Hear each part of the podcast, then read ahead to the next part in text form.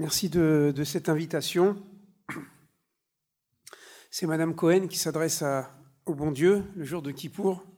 dit Mon Dieu, l'année dernière, je t'ai demandé d'un cœur sincère, augmente mon compte en banque et diminue mon tour de taille. Tu m'as donné le contraire. Voilà, donc l'important aussi, c'est de, de bien se comprendre et de remettre les choses à l'endroit. Ce qu'on essaye de faire, notamment euh, au Collège des Bernardins. Et euh, autant, euh, vous avez dit, monseigneur, que c'était écouter le peuple juif, et c'est réciproque, c'est aussi entendre la parole chrétienne, le peuple chrétien, parce que c'est dans l'écoute réciproque de ce que chacun est, selon sa propre définition interne, pas la définition qu'on porte sur lui, qu'on peut coudre la fraternité, comme vous savez, le, terme de fraternité en hébreu, ça vient de la racine coudre, donc coudre du lien. Alors, euh, je vais traiter le sujet quelques convergences entre les enseignements de Jésus, Yeshua, et les rabbis du Midrash. Alors, il y a quelques décennies, ce type de colloque euh, n'aurait pas été envisageable parce que Jésus était trop chrétien ou trop catholique comme le bon Dieu, dixit Rabbi Jacob. Trop chrétien pour la conscience chrétienne, au point que l'on aurait pu croire que Jésus était né chrétien, qu'il priait dans des églises, que les pharisiens étaient des hypocrites obtus et des juifs des comploteurs. En réaction, nous aurions la conscience juive qui aurait planté ses frontières au bout du judaïsme. Quant à parler de Jésus, surtout pas, cela revenait à réveiller des plaies, des douleurs ancestrales. Donc, on aurait dit, chacun chez soi et le bon Dieu aussi. Au mieux, une douce indifférence, parfois colorée de la faille que l'on voyait chez l'autre, ou peut-être faudrait-il dire la paille, pour mieux cacher sa poutre. Et puis, grâce au ciel, autant que grâce à la bonne volonté des hommes, mais il est possible que la bonne volonté des hommes active les grâces du ciel et que la volonté de notre Père qui est aux cieux se réalise alors sur la terre, voilà que le masque est tombé. Pas celui du corona, bien sûr. Jésus était juif. Ah, extraordinaire. Il avait toujours été juif, oui, même en passant par le bain rituel, le mikvé de Jean le Baptiste. Il ne fut pas converti au christianisme, non, pas plus que les disciples de Jean, qui furent convertis sans doute au service des intéressés de Dieu. Une conversion qui sonne dans la tradition juive comme une teshuva, c'est-à-dire un retour nous sommes dans la communauté juive dans cette période qu'on appelle les dix jours de Teshuvah, de repentir, de retour, depuis Rosh Hashanah jusqu'à Kippour, qui aura lieu à partir de dimanche soir. Jésus était donc juif, mais pas conceptuellement juif, pas symboliquement juif, mais charnellement juif. C'est-à-dire que la matrice de son incarnation se nommait du prénom de la sœur de Myriam, Moshe et de Aaron, Myriam justement, plutôt que Marie ou Maria. Myriam, une fille d'Israël, qui montait au temple avec Joseph pendant les fêtes de pèlerinage, qui oubliait son fils de temps en temps, qui était pétrie de Tanakh, et non pas d'Ancien Testament, pour réciter un magnificat inspiré de son aïeul, Hannah, Anne, la maman de Samuel, qui devait manger cachère, respecter le Shabbat, et qui avait peut-être même le syndrome de la mère juive Mange, mon fils, mange. Jésus, c'était Esther au masculin. Cette pieuse et courageuse fille d'Israël qui, portait le nom de l'idole assyrienne Ishtar, pour mieux cacher son identité israélite d'Adassa, le myrte, et qui un jour révéla aux yeux du roi, et donc aux yeux de tous, oui, je suis juive. Pendant longtemps, on a cru qu'il se nommait Jésus, qu'il portait le masque de Jésus, alors qu'il se nommait Yeshua, comme beaucoup d'enfants de Galilée, de Judée, un nom qui évoque la délivrance, la libération, l'espérance d'un monde meilleur. Pendant longtemps, on a pensé, sans y penser, que Jésus et les apôtres parlaient grec et enseignaient en grec à une foule nombreuse qui comprenait le grec et qui priait en latin, bien sûr. On a pensé que Jésus, Yeshua et ses disciples étaient formatés selon la pensée grecque et selon la grammaire grecque, et que cela suffisait à comprendre le message évangélique. Et un jour, on a pris conscience que Jésus, Yeshua, parlait en araméen et qu'il lisait la Torah en hébreu et qu'il devait sans doute citer les versets dans leur version originale hébraïque ou tout au plus araméenne. Et les spécialistes connaissent les différences et les nuances qui existent d'une grammaire à l'autre, en particulier entre la parole de Japhet, dont descend Yavan, la tradition c'est l'ancêtre de la Grèce, et les paroles de Shem, les Sémites. Si par exemple le verbe est placé avant le sujet, comme dans les langues gréco-latines, ça ne signifie pas la même chose que lorsque le sujet est avant le verbe. Le verbe avant le sujet, sujet avant le verbe.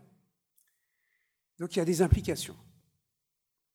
Si en passant par l'araméen ou par l'hébreu, on relisait en rétroversion les évangiles, comme le suggéra en son temps Claude Tresmontant, paix à son âme, dans son livre Christ hébreu, le Christ hébreu, qui a été pour moi une découverte. Donc, si, selon ce travail très important, il y avait sous le grec, il y avait l'araméen et l'hébreu, cela pouvait donner une autre texture au message de Jésus. Non pas une différence majeure, mais une texture, une plus grande euh, intensité, on pourrait dire, à son propos. Je vais citer des exemples que les élèves qui me suivent régulièrement euh, ont déjà entendus. Par exemple, dans l'une des célèbres béatitudes, que André Chouraki d'ailleurs, euh, père à son âme, traduisait toujours En marche, à Chré, nous lisons entre autres Jésus s'adressant à la foule Donc, bienheureux les, les bâtisseurs de paix, car ils seront appelés enfants de Dieu dans certaines traductions, on dit fils de Dieu. Soyons paritaires, mettons également les filles et les femmes. Donc, bienheureux les bâtisseurs de paix, car ils seront appelés enfants de Dieu. formule admirable qui nous apprend tout d'abord que Dieu a des fils et des filles et que les enfants de Dieu se reconnaissent à leur recherche de la, de la paix, shalom. Dans cette attitude, Comment Jésus, Yeshua, exprima-t-il par exemple le mot Dieu Ce seraient les enfants de Dieu, s'il n'utilisa pas le terme de théos. Peut-être le tétragramme. En général, Jésus parle de Père, mon Père, notre Père. Mais utilisait-il aussi des noms hébraïques? C'est une question. Peut-être ici, utilisait-il le tétragramme où il a dit Adonai, ou a dit Hachem. Pour la rétroversion, ou par la rétroversion, nous découvrons un jeu de mots hébraïques. Un jeu de mots signifiant entre bonim, bâtisseur, et banim, les enfants. C'est-à-dire que Jésus propose ici, ou proposerait, un jeu de mots. Heureux les bonimes de paix, ils seront appelés les banimes de Dieu. C'est plus facile à retenir la leçon lorsqu'il y a des signes mémotechniques. Les rabbins avaient l'habitude, dans le Talmud, dans le Midrash, d'enseigner à travers des formules mémotechniques pour se rappeler des passages. Et donc l'auditoire se rappelle plus facilement les jeux de mots. Et voilà qu'apparaît pour le talmudiste un midrash, c'est-à-dire un enseignement de la tradition orale, qui clôture le traité Berachot, traité talmudique de Babylone, qui traite des bénédictions. C'est le traité, le premier traité d'ailleurs du Talmud, qui est consacré à la prière juive, à l'élaboration de la prière juive, que ce soit la prière publique ou ce qu'on appelle une bracha, les bénédictions qu'on récite, par exemple, pendant la consommation. Ces derniers enseignements qui clôturent le traité Brachot, Amar Rabbi Lazar, Amar Rabbi Hanina. Rabbi Lazar a dit au nom de Rabbi Hanina, qui sont des maîtres postérieurs à Jésus, du deuxième siècle. Et le Talmud de Babylone a été rédigé vers le 5e ou début du 6e siècle, fin du 5e siècle. Donc ce sont des enseignements antérieurs, mais bien postérieurs à Jésus. Donc Rabbi Lazare dit au nom de Rabbi Hanina, les disciples de sages, Talmidei Chachamim, multiplient la paix dans le monde. Marbim, Shalom, Baolam. Ils multiplient la paix dans le monde. Car il est dit, dans Isaïe 54, 13, et tous tes enfants seront disciples de l'Éternel. Tous tes enfants seront les disciples de l'Éternel. Ici, c'est le tétragramme.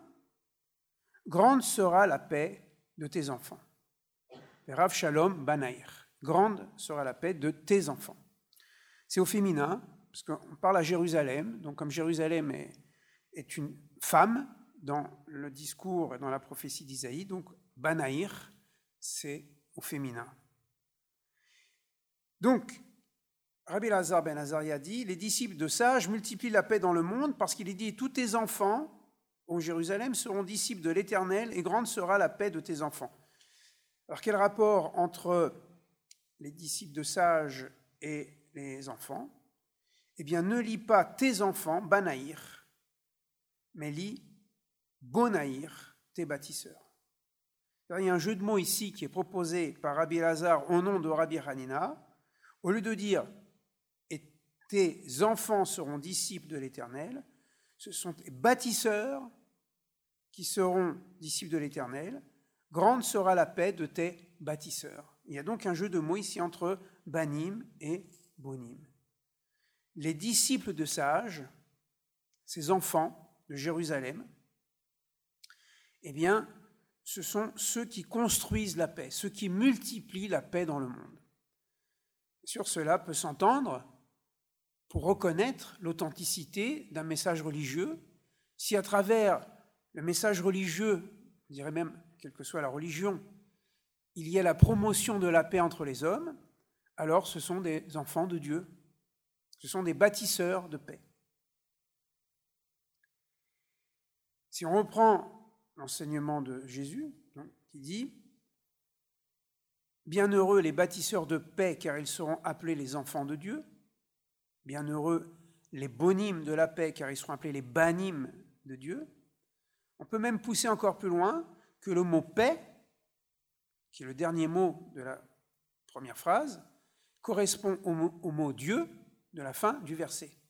Bienheureux les bâtisseurs de paix, car ils seront appelés enfants de Dieu non seulement il y aura un jeu de mots entre banim et bonim, mais même entre le mot paix et le mot Dieu. En effet, dans le traité Shabbat 10b, toujours traité de Babylone, à propos d'un verset des juges 6, 24, il est dit Le nom du Saint béni soit-il est Shalom. Vaikra et Shemo, Adonai Shalom. Et Gédéon a appelé Dieu Adonai Shalom. Euh, le Seigneur, le tétragramme, paix. Et donc, le, Talmud, ça sera repris par le Midrash, Shmo Shel Akadosh Baruchu, Shalom Hu. le nom du saint béni soit-il est Shalom. Alors que le sceau, la signature du saint béni soit-il, est Emet, vérité. La leçon, c'est-à-dire qu'on peut effacer la vérité au nom de la paix. Et souvent, malheureusement, c'est à cause de la vérité qu'il y a la guerre, parce que chacun défend sa vérité. Comme chacun défend sa vérité, alors c'est la paix qui est bafouée. Alors les rabbins ont proposé le contraire, c'est-à-dire le nom de Dieu c'est la paix et la vérité c'est seulement la signature. Vaut mieux effacer la signature, vaut mieux effacer la vérité pour sauvegarder la paix que défendre la vérité pour provoquer la guerre. Parce que c'est en état de paix qu'on peut discuter. Ainsi, Jésus enseigne que les bonimes de Shalom sont appelés les banim de Hachem, de l'Éternel. On pourrait donc penser ici d'ailleurs que c'est peut-être le tétragramme qui est mentionné dans la bouche de Jésus. Un autre exemple de rétroversion, qui est une thèse personnelle que j'avais euh, proposée à mes élèves euh, euh, dans cette maison lors de mon dernier cours, ma dernière session. Nous lisons dans Matthieu 23, ce terrible passage contre les pharisiens, avec ses malheurs, malheurs contre les pharisiens, les sept malheurs annoncés. Et cela commence ainsi. Alors Jésus, parlant à la foule et à ses disciples, il y a toujours deux types de, euh, de disciples, il y a la foule, on pourrait dire le cercle extérieur, et il y a les disciples, dit, les scribes et les pharisiens, les sophrimes et les pérouchim, sont assis sur la chair de Moïse, on a retrouvé dans certaines synagogues des, chaises en, pierre où le, maître enseignait. Et Jésus dit, les scribes et les pharisiens sont assis sur la chair de Moïse. Et faites donc et observez tout ce qu'ils vous disent. Parenthèse, nous voyons, avant les malheurs enseignés aux pharisiens, Jésus commence par reconnaître l'autorité des rabbins, ce qui pose une sorte de contradiction. Ben, au début, il dit faites euh, et observez tout ce que vous disent les pharisiens, et ensuite il y a tous les malheurs qui sont lancés contre les engences de vipères, les blanches sépultures, etc. Faites donc et observez tout ce qu'ils vous disent. Mais, mais, Jésus ajoute, mais n'agissez pas selon leurs œuvres, car ils disent et ne font pas. Autrement dit, les pharisiens savent très bien discuter de la Torah, ils savent très bien en tirer la substantifique moelle, même avec les divergences d'interprétation, mais ils ne sont pas des modèles à suivre. Une fois qu'ils ont terminé euh, d'enseigner, il ne faut pas voler, après ils vont faire un casse ou ils vont euh, faire un hold-up. Car ils disent et ne font pas. Maintenant, j'ai travaillé cette, traduction, car ils disent, ils ne font pas. Évidemment, si on traduit car ils disent, avec la conjonction de coordination car, c'est une sorte de condamnation systématique de l'ensemble des pharisiens, puisqu'il n'y a pas ici de nuance. Il faut dire que ni dans la Bible, ni dans les évangiles, il n'y a vraiment des notions de nuance. Il faut croire que les sémites sont des gens, lorsqu'ils enseignent, c'est comme les prophètes, il n'y a pas de nuance. La pédagogie la science de se mettre à la portée des uns et des autres, c'est dans le rapport interpersonnel. Mais c'est vrai que dans les discours, si bien des prophètes que de Jésus, on pourrait dire que le discours de Jésus est un discours prophétique, eh bien, euh, n'entre pas dans les nuances. Il y a des principes catégoriques. Puis c'est dans les relations interpersonnelles qu'on introduit euh, ces nuances. Mais quand même, car ils disent et ne font pas. Et pendant longtemps, j'étais gêné de cet enseignement euh, catégorique, sans nuance, d'autant plus que Jésus, par ailleurs, dans le Sermon sur la montagne, dit aimer ses ennemis, etc. J'essaye de trouver euh, une manière de réinterpréter ce texte qui me dérangeait. Et en fait, tout vient, donc c'est une thèse, je propose, tout vient de la traduction du mot car. Car ils disent et ne font pas. Alors en grec, c'est gar, c'est gamma alpha rho, car, qui, veut dire en effet car, en effet, Mais si, donc car ils disent, ils ne font pas, ça en grec, on ne peut pas sortir de cette traduction. Mais si nous considérons que sous le grec, il y a de l'araméen, à ce moment-là, car se, dit en, en, hébreu, en araméen, qui, kaf yud. Or qui, en araméen, ça veut dire car, mais ça veut dire aussi lorsque. Alors là, ça donne une respiration. Parce que ça veut dire, mais n'agissez pas selon leurs œuvres lorsqu'ils disent et ne font pas. Lorsqu'ils disent et ne font pas. À ce moment-là, Jésus ne condamne pas de façon systématique le pharisaïsme, mais il dit que ceux qui enseignent un enseignement dans un caractère moral et qui, ne, sont pris ou sont surpris en contradiction, alors oui, ne suivez pas parce qu'ils ne sont pas des exemples. Ça laisse donc la possibilité à des pharisiens d'être des maîtres authentiques qui non seulement doivent être écoutés, mais être suivis. C'est donc une, une, théorie que j'ai proposée à certains euh, qui peut atténuer le propos. N'agissez pas selon leurs œuvres quand ils disent et ne font pas. Ça serait peut-être une, une, clé de lecture pour tout le paragraphe des invectives, qui donnerait cette respiration et qui permettrait justement euh, de mieux entrer en dialogue.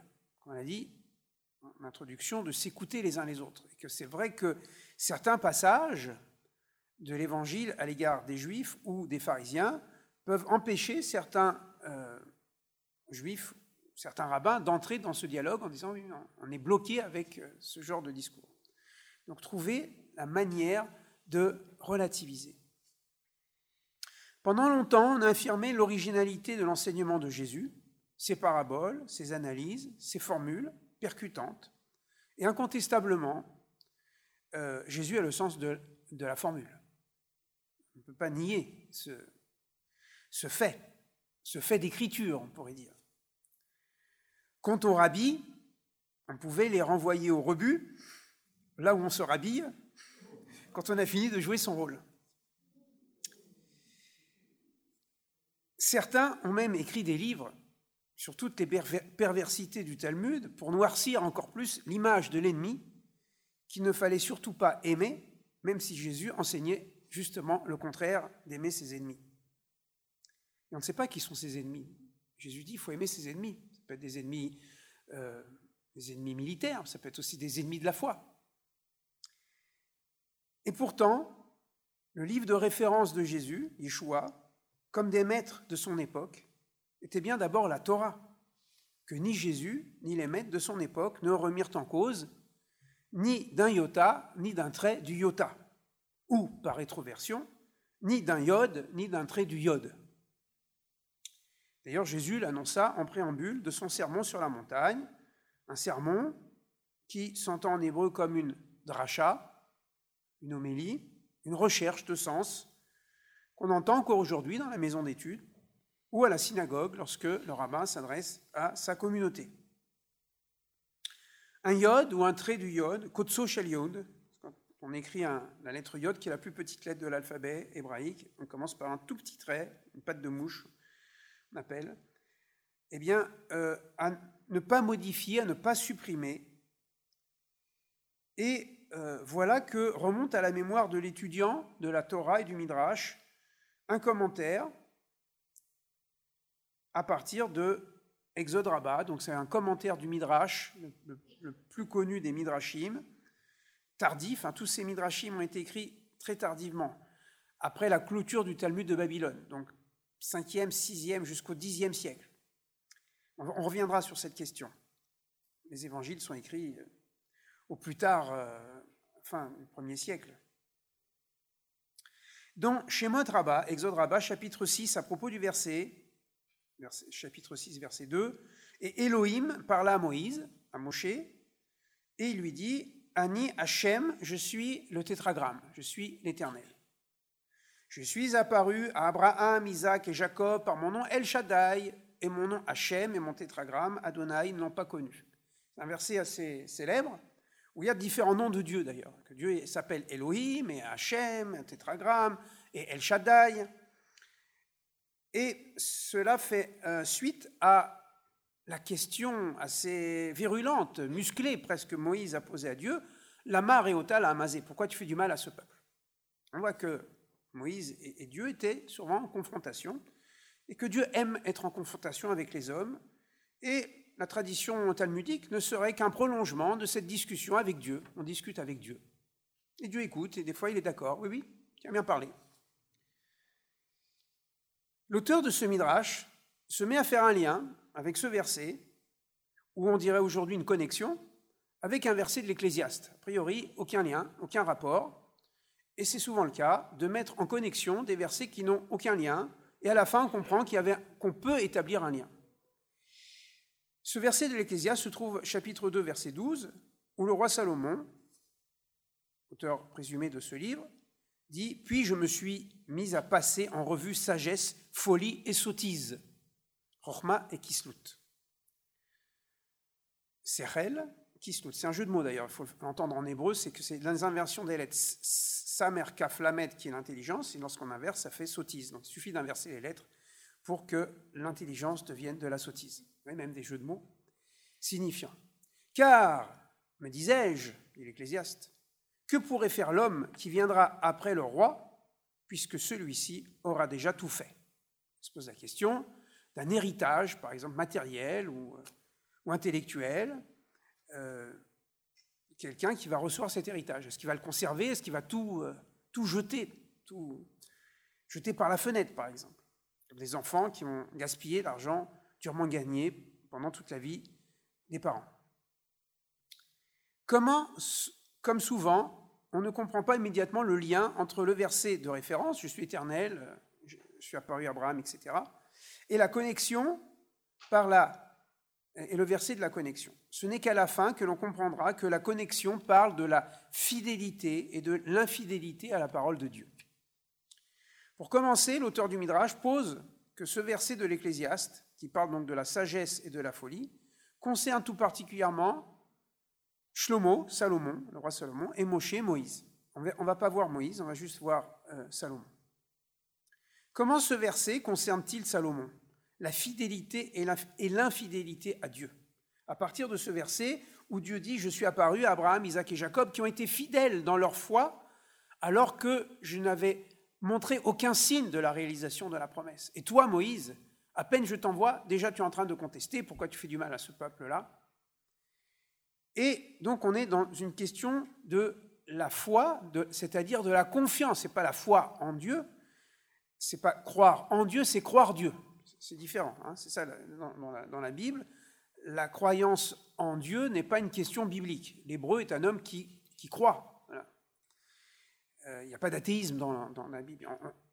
on, peut remettre en cause la providence de Dieu, oui, le, médisant dit par exemple je vais dire du mal et puis Dieu ne fera rien. Donc c'est plutôt croire Dieu il est question quand on parle de la émouna de la foi. Et justement, Salomon était mis d'une certaine manière à l'épreuve dans sa confiance en Dieu. Car lorsque le Saint béni soit-il donna la Torah à Israël, il y introduisit des commandements, des commandements à faire, ce qu'on appelle assez, fait, des commandements dit ne pas faire, l'autre assez ne fait pas. Et pour le roi, il donna quelques commandements particuliers qu'on trouve dans le chapitre 17 du Deutéronome, des Varim. Comme il est dit à propos du roi, il ne multipliera pas trop pour lui les chevaux, lo yarbelo sousim, zaav, kesef. Et il ne multipliera pas trop pour lui les chevaux, l'or et l'argent.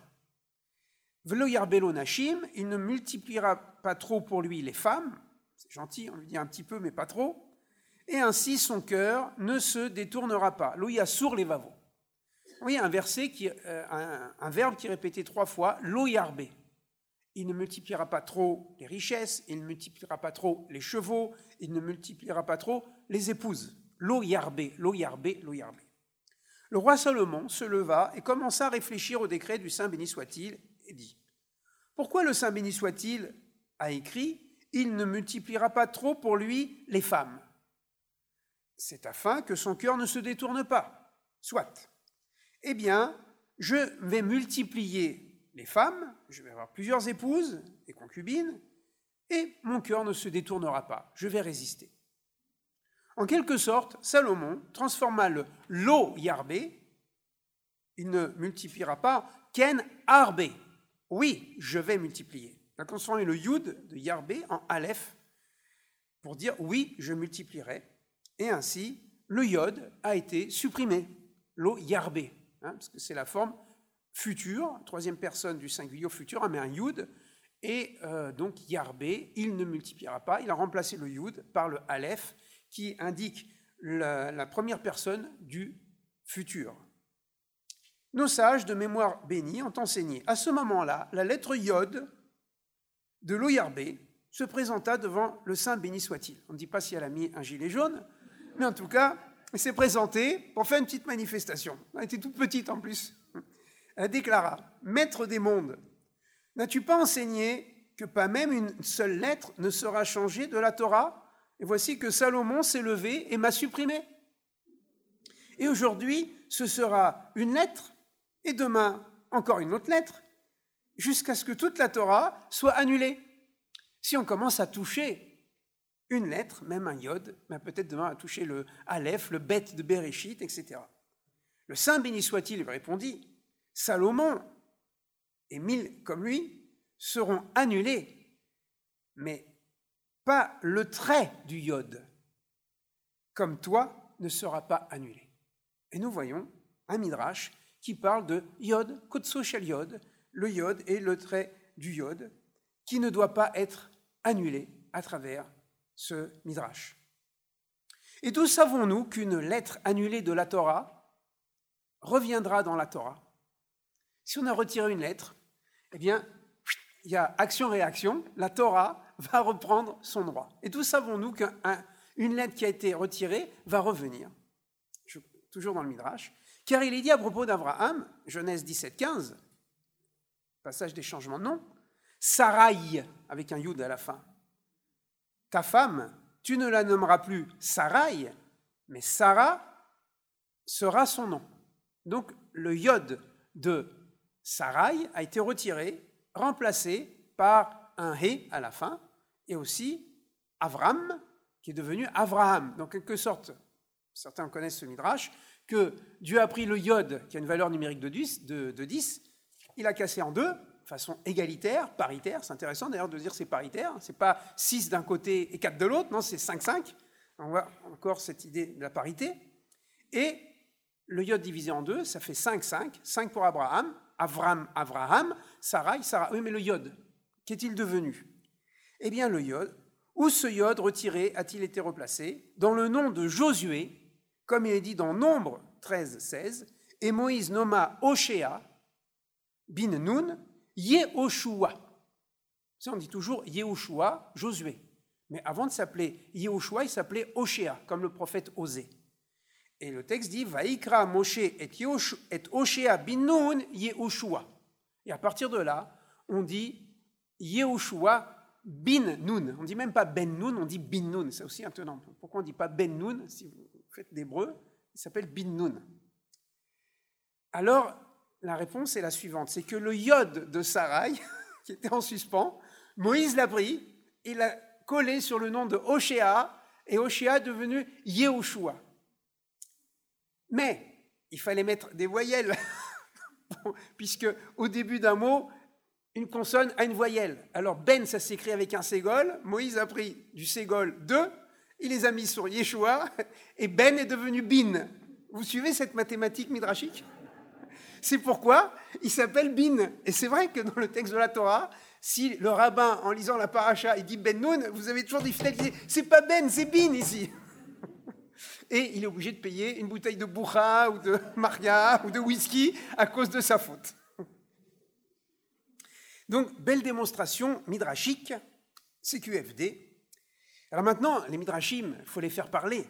Ce midrash suggère sans doute que la promesse de la descendance, d'une grande descendance et de la terre promise à Abraham via Sarah, se réalisera finalement au temps de Josué. Ce yod renvoie à Sarai, matrice d'Isaac, Jacob, etc., et Josué celui qui va permettre l'entrée dans la terre promise et la réalisation des promesses. Bref, en rendant Jésus au sien, pour reprendre le livre de Salomon Malka, ni le monde chrétien, ni le monde juif ne pouvaient prévoir cette révolution du dialogue, selon le livre aussi de Jean Moutapa. Encore moins prévoir cette demande de chrétiens de base, des enfants de Vatican II, c'est vrai surtout des catholiques, demandant au monde juif qu'est-ce que la tradition juive aurait à dire des évangiles. Cette question, je l'ai reçue lorsque j'étais rabbin aux Ulysses, et qu'alors j'enseignais dans le cadre de la formation des catéchistes. Tout naturellement, j'enseignais le judaïsme. Et cette question qui se posa à la fin d'un cycle, qu'est-ce qu'un rabbin pourrait dire sur les évangiles et sur les enseignements de Jésus? J'en perdais un peu mon hébreu. Question surprenante, question audacieuse, mais question jaillissant d'un cœur fraternel et qui disait en filigrane si depuis, encore une fois pour les catholiques, depuis le Concile Vatican II, l'Église était invitée à retrouver ses sources juives, alors fraternisons par cette lecture autant de la Bible hébraïque que des évangiles. Et cette fois-ci, non dans un esprit prosélyte ou polémique, mais bien dans un esprit amical et fraternel. Je pense à la parabole du fils prodigue, que l'on pourrait appeler même si on ne le fait pas ou, peu, la parabole des deux frères. Finalement, Jésus n'avait pas donné de titre ou d'intertitre dans ses enseignements. Et même euh, Luc, ici, Luc 15, euh, pas des intertitres. Donc on pourrait aussi appeler la parabole des deux frères. Car ce bon père a mis au monde deux fils, comme Adam et Ève eurent deux fils, ou Isaac et Rebecca, Ésaü et Jacob. Si Jésus avait voulu parler que d'un enfant, la parole aurait, tout aussi, aurait été tout aussi signifiante. Je, fais un peu de Talmud sur l'enseignement de Jésus. Si Jésus avait voulu simplement enseigner le fils prodigue, il n'avait pas besoin du deuxième frère. Il suffit de dire qu'il y a un enfant, il dit à son père, tu me donnes euh, mon héritage, je vais faire la Java. Et voilà, il est parti, euh, il a fait la Nouba aux Caraïbes, et puis ensuite, euh, il revient sincèrement vers son père, il fait la Teshuvah, Daillez-nous, ça nous aurait suffi, comme on dit dans la Gada de Pessah. Mais Jésus parle de, de fils. Donc c'est important qu'il y ait aussi le deuxième. Chacun avec son caractère. On voit bien que le caractère du premier, ce n'est pas le caractère du deuxième. Il y en a un qui veut profiter, l'autre, il est toujours à la maison en train de travailler. Chacun avec sa fidélité au Père, à sa manière. Alors, c'est que tout se joue, non entre le Père et le Fils, mais à trois. Je dis trois ici, ce n'est pas pour parler du Saint-Esprit, mais le frère. Le Père, le Fils et le frère. Et donc, cette parabole du Fils prodigue, la troisième de miséricorde, comme vous savez, elle, s'arrête, elle se termine un peu en queue de poisson, comme disait Jonas. C'est-à-dire qu'on ne sait pas qu'est-ce qui se passe après. C'est comme l'histoire de Jonas, quand, quand, Dieu dit à Jonas, et je n'aurai pas pitié de... Mais alors qu'est-ce qui arrive avec Jonas après? Est-ce qu'il va apprendre à nager Est-ce qu'il va, euh, devenir un pêcheur d'hommes? On ne sait pas.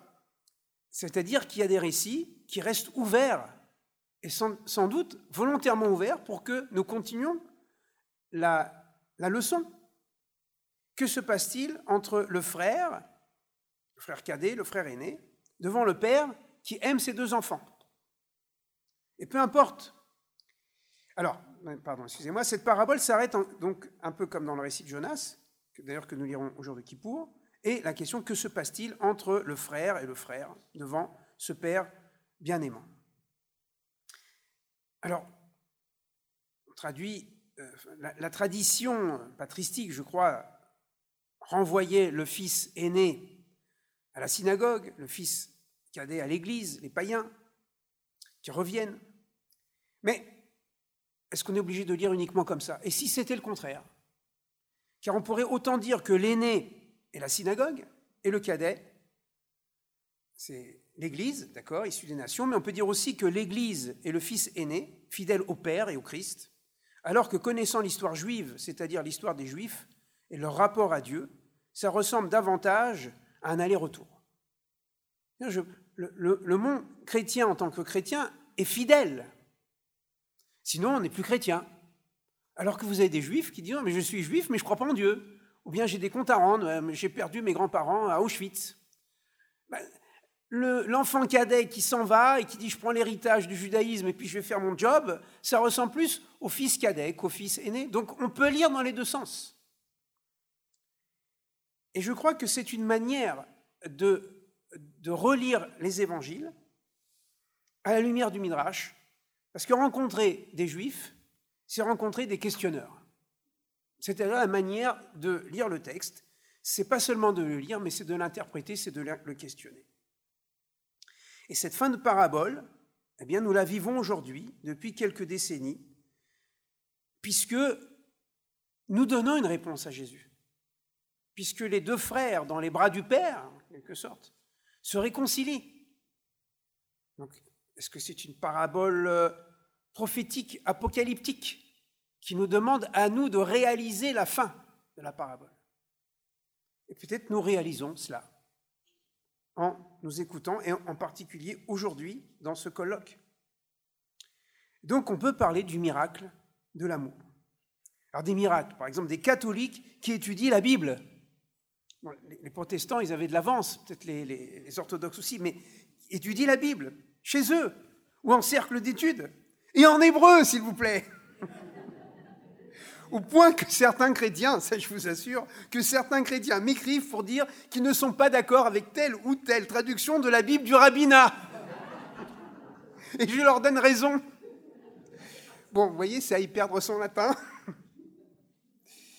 Voilà, j'ai appris, c'est ainsi que j'ai appris, j'ai même été invité dans le Nord, chez les ch'tis. Il n'y a pas un seul juif, il n'y a pas une communauté juive chez les ch'tis. on m'a invité pour participer à une réunion d'hébreux bibliques autour d'un cher prêtre qui devait sortir ses cahiers de séminaristes pour se remettre à l'hébreu parce qu'il y a des fidèles qui disaient Alors, mon père, vous pouvez pas nous apprendre un peu d'hébreu? Dans les Cévennes, il n'y a pas de communauté juive, il faut aller du côté du Gard. Eh bien, il y a des groupes de chrétiens qui se réunissent régulièrement pour étudier l'hébreu, la Bible, la Bible hébraïque, en hébreu parfois même avec Rachi, ou avec des tel ou tel commentaire, parce qu'aujourd'hui, avec Internet, etc., il y a des traductions. N'est-ce pas un miracle? N'est-ce pas l'action de l'Esprit Saint? Mais ce n'est pas le seul miracle, car des Juifs se sont mis aussi à lire les évangiles. Certes, il y a eu des précurseurs, notamment David Flusser, à son âme, mais cela restait confiné dans un cadre académique, hein, en Israël ou dans des, lieux très très privilégiés. Et puis ensuite, il y a eu ceux que j'appelle mes maîtres, Léon Ashkenazi, Armand Abécassis, qui m'éclaira à l'époque avec son livre En vérité, je vous le dis. Et puis aujourd'hui, la production est assez importante et va en augmentant. Je ne dis pas que c'est exponentiel, mathématiquement parlant, mais combien de euh, travaux aujourd'hui issus du monde juif, individuellement ou collectivement, euh, portent sur les évangiles, non seulement sur l'histoire, la naissance des évangiles, de l'écriture d'évangiles, mais même sur l'évangile lui-même. Et des, collègues rabbins ou, des laïcs qui s'investissent là-dedans. Cela aussi peut être entendu comme un miracle. Donc j'ai répondu favorablement à la demande, lorsque j'étais aux Ulysses, de proposer une lecture juive des évangiles. J'ai d'accord, je veux bien essayer de relever ce défi. La tâche est immense. Par quoi commencer? Et j'ai commencé par les paraboles. Parce que ça me paraissait le plus simple, et je connaissais quelques paraboles. Surtout que la parabole, le machal, constitue l'une des 32 voies de l'interprétation midrashique. Il y a 13 euh, méthodes herméneutique pour déduire la loi, la halacha, et il y a 32 voies pour déduire la Haggadah, c'est-à-dire les enseignements à caractère moraux, spirituel. Et donc j'ai choisi de travailler sur quelques évangiles, quelques paraboles de Jésus. Et l'étonnement, c'est que j'entendais en écho des passages du Talmud et du Midrash. Alors, un mot sur le Midrash. Le Midrash est une méthodologie est le résultat d'une méthodologie. C'est une méthodologie, c'est-à-dire Le mot midrash vient de darash, darosh, qui veut dire rechercher, faire une enquête, faire une recherche.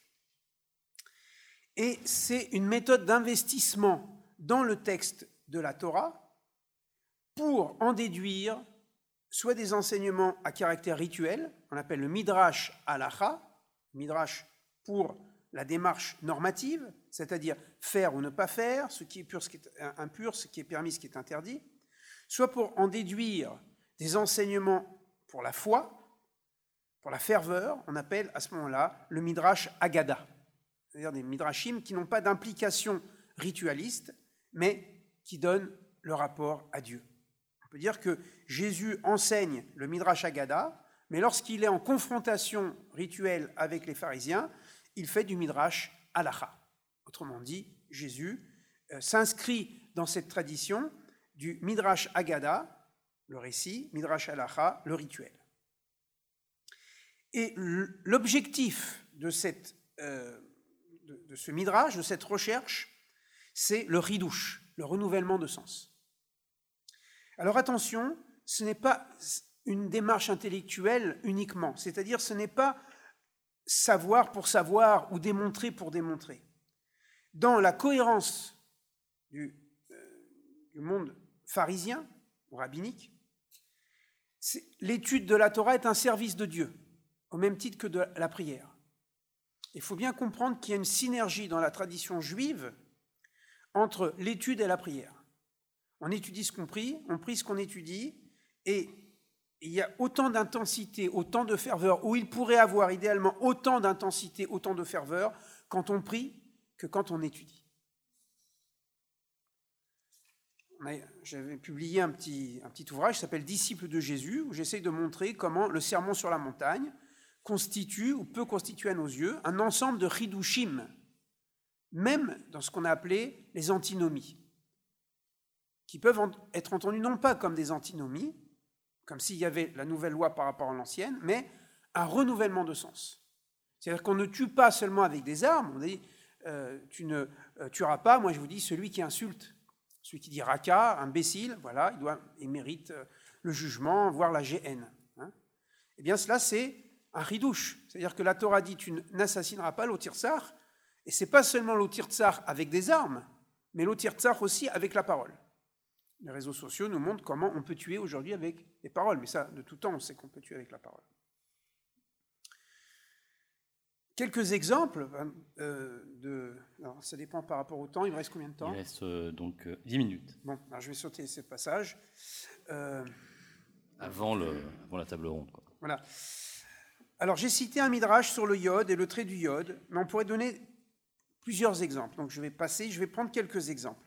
Par exemple, la première parabole de miséricorde, de la brebis perdue et retrouvée, qui évoque des midrashim, de la course d'Abraham ou de Moïse derrière une brebis, qui permet au patriarche de découvrir la, caverne de Marpella. Pourquoi la caverne de Marpella? Parce que euh, le midrash dit, euh, c'est là qu'étaient enterrés Adam et Ève et la brebis a guidé Abraham. Donc il laisse son troupeau pour aller, chercher, la brebis et il rentre dans la caverne qui est pleine de lumière. C'est la lumière de Adam et Ève, Adam Vechava. Également, euh, ça c'est dans le texte de la Torah, mais c'est amplifié par le Midrash, Moïse, le prophète Moïse, qui va suivre une brebis, qui laisse donc les autres, pour aller chercher la brebis et qui arrive devant le buisson ardent. Mais même la conclusion de Jésus de cette première parabole, il y aura plus de joie dans le ciel pour un seul pécheur qui se repent, donc qui fait teshuva. Dans certaines traductions, il y a qui se convertit, d'où l'ambiguïté du, du terme.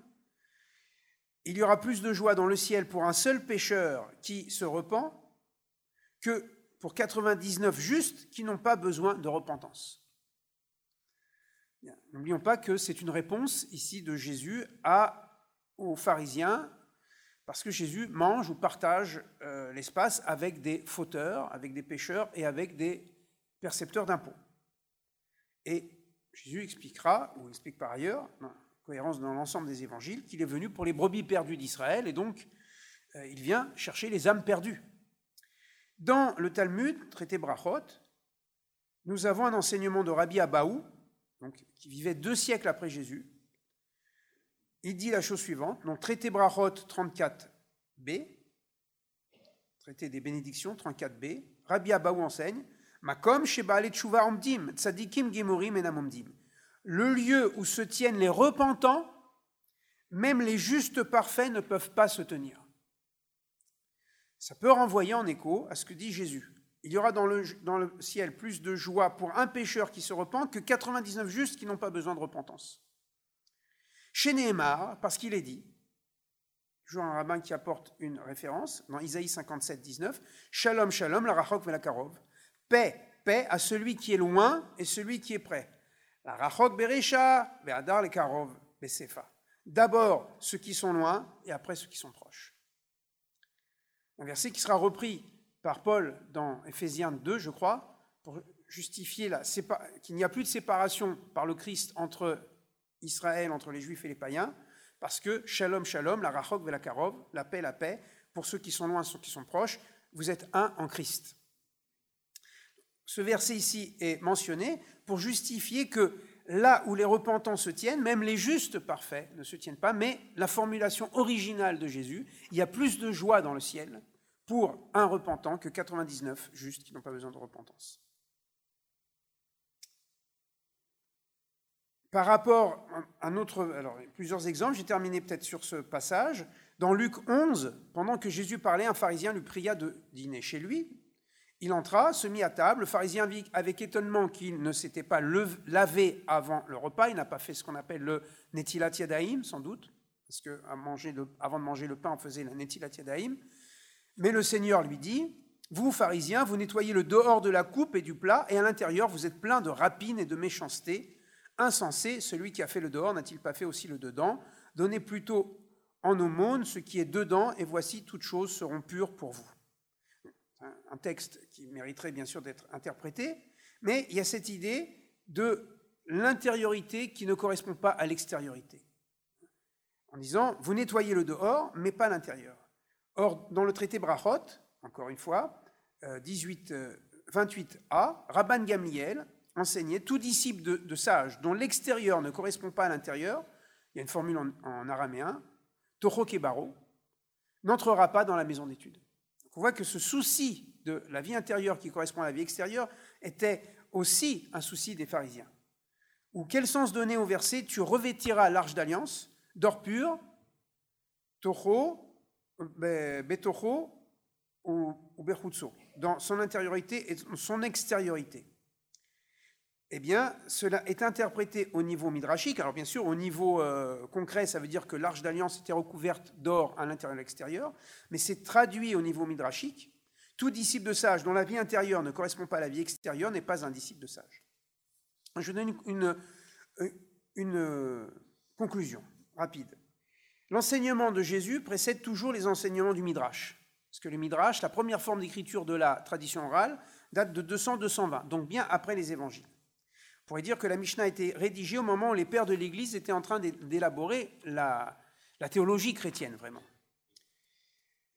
La deuxième euh, remarque que je voudrais faire, c'est que Jésus énonce son enseignement de pleine autorité, alors que les rabbis, vous le voyez, s'appuient toujours sur un verset, comme il est dit, comme il est dit, comme il est dit. Même si ensuite on doit euh, tordre le verset, même faire suspendre la montagne sur un fil, comme disait, euh, ou même un cheveu, eh bien quand même on s'appuie sur un verset qui à l'autorité.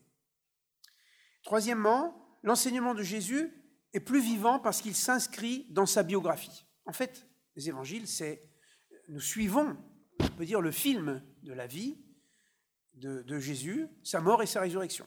Alors que l'enseignement des rabbins est toujours cité en dehors de leur vie. Donc on ne sait pas dans quel cadre, dans quel contexte ils ont dit cela. L'enseignement de Jésus s'inscrit dans l'histoire, l'enseignement des rabbis est plus souvent coupé de l'histoire. On ne connaît pas toujours la biographie de tel ou tel rabbin. Malgré tout, comment comprendre ces convergences? Trois possibilités. Est-ce que les maîtres du Midrash connaissaient les évangiles? Et par le Talmud, ils produisent une sorte de contre-évangile en disant nous aussi dans la tradition juive, on a des enseignements euh, équivalents à Jésus Ça me paraît difficile. rien ne dit que, même à l'époque de la Mishnah, on connaissait les évangiles, évangélion. Peut-être à l'époque du Talmud, oui, mais Constantin a fait du christianisme la religion d'État. Dans la Mishnah, par exemple, on ne parle pas du tout de, de- des- chrétiens. Il y a peut-être des allusions à des chassidim, etc. Mais c'est peut-être des Esséniens et c'est pas très clair. Et puis, c'était pas évident qu'à l'époque de la Mishnah, entre 200 et 220, euh, les, les rabbins qui ont composé cette Mishnah, Rabbi Udanassi, etc., et qui rappelaient des enseignements plus antérieurs, aient eu vraiment une connaissance des enseignements de Jésus. Quand il y a quelques enseignements, ils sont vraiment euh, mentionnés épars. Euh, ça, je renvoie aux travaux de Dan Jaffé. Il n'y en a pas énormément. Donc, c'est difficile de dire que le Talmud aurait été écrit comme un contre-évangile.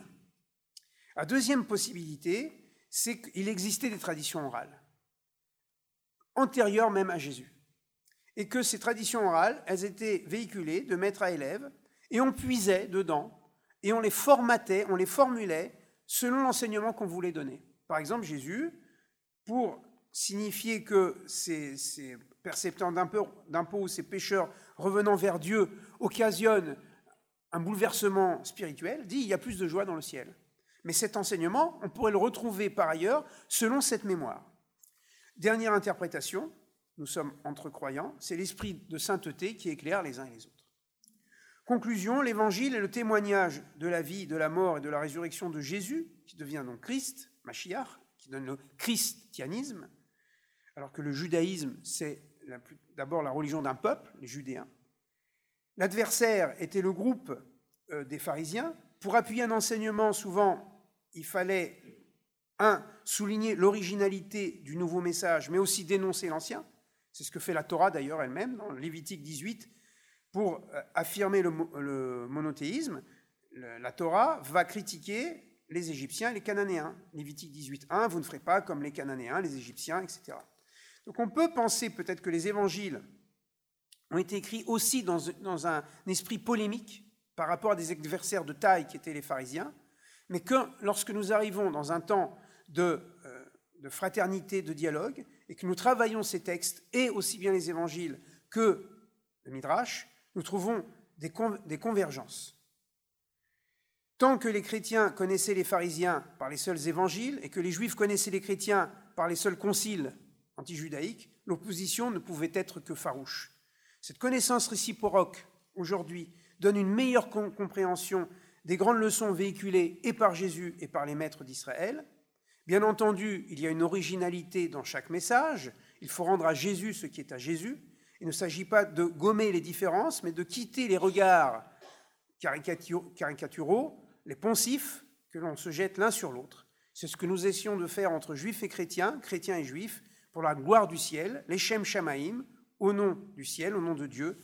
Et cette fraternité retrouvée, cultivée, suffit à offrir de l'espérance dans un monde trop souvent nihiliste. Merci.